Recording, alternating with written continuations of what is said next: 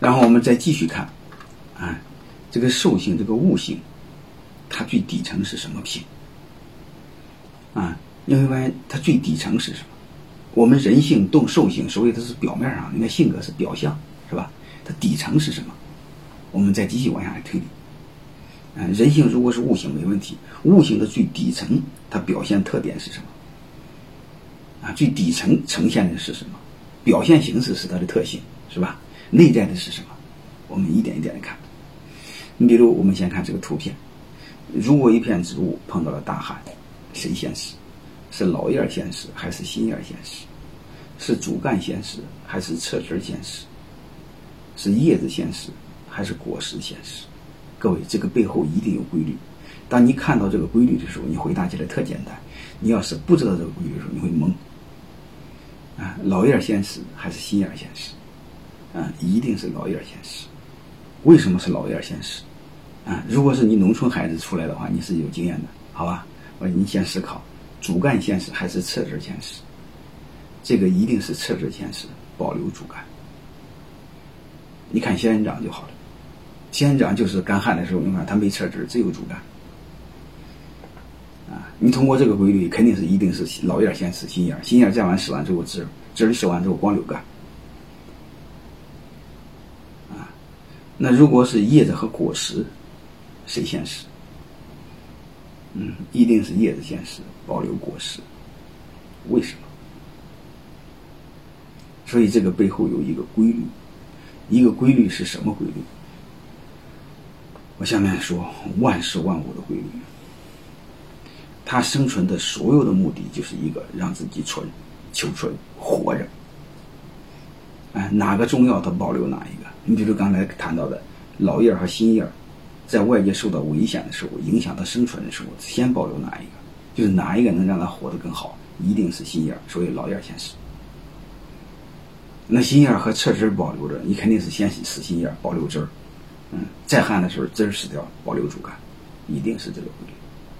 嗯，叶子和果实同样受到威胁，你谁先死？叶子先死。为什么？果实活着能保留下一代。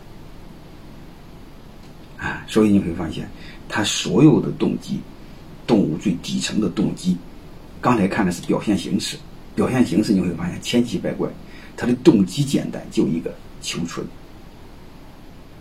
啊，如果求存，我们再开始，再继续演绎的话，我们会发现，如果这个动物。你会发现，老燕死死了，新燕也死了，保留侧枝活下来了。啊，如果再旱，全死了。啊，如果没旱，他就会考虑到开花结果。啊，你会发现，他第一先活着，能活着干什么？能活着，他就想更长久的活着，就是生殖。啊，如果这两个都能满足了，他可以会更好的活活着，叫枝繁叶茂。对人来说，就是先活着，嗯，然后再生活，也是一样。嗯，你比如当我们很穷的时候，是不会有什么娱乐生活，嗯，生活的其他的娱乐精神追求，我们先吃饱饭。嗯，只要吃饱饭，你会发现我们本能的也会找媳妇，嗯，找媳妇干什么？呃，是这个繁殖下一代。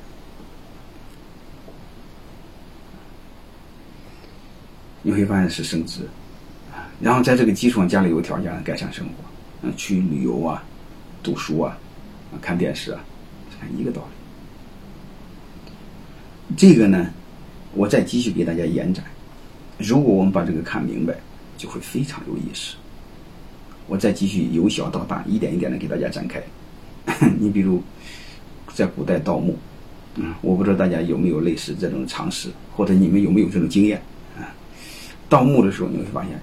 一不一定是父子组合，同学不行，朋友不行，夫妻更不行。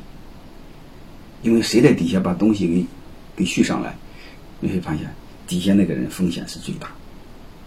因为上面那个人很有可能一天先一天先把你给拍死，然后盖上，谁都不知道。啊，他拿了很珍贵的东西跑了，所以底下的人风险是非常大的。夫妻不行，朋友更不行，兄弟也不行，唯有谁行？唯有父子行，而且还得是儿子在底下，爹不能在底下。就是儿子会杀爹，但爹不会杀儿子。为什么？因为爹是为了他的基因的长存，他一定会保留他的儿子。啊，如果各位不信，你可以查查中中中中国古代盗墓的组合，你会发现这个底层和物性和兽性是完全一样。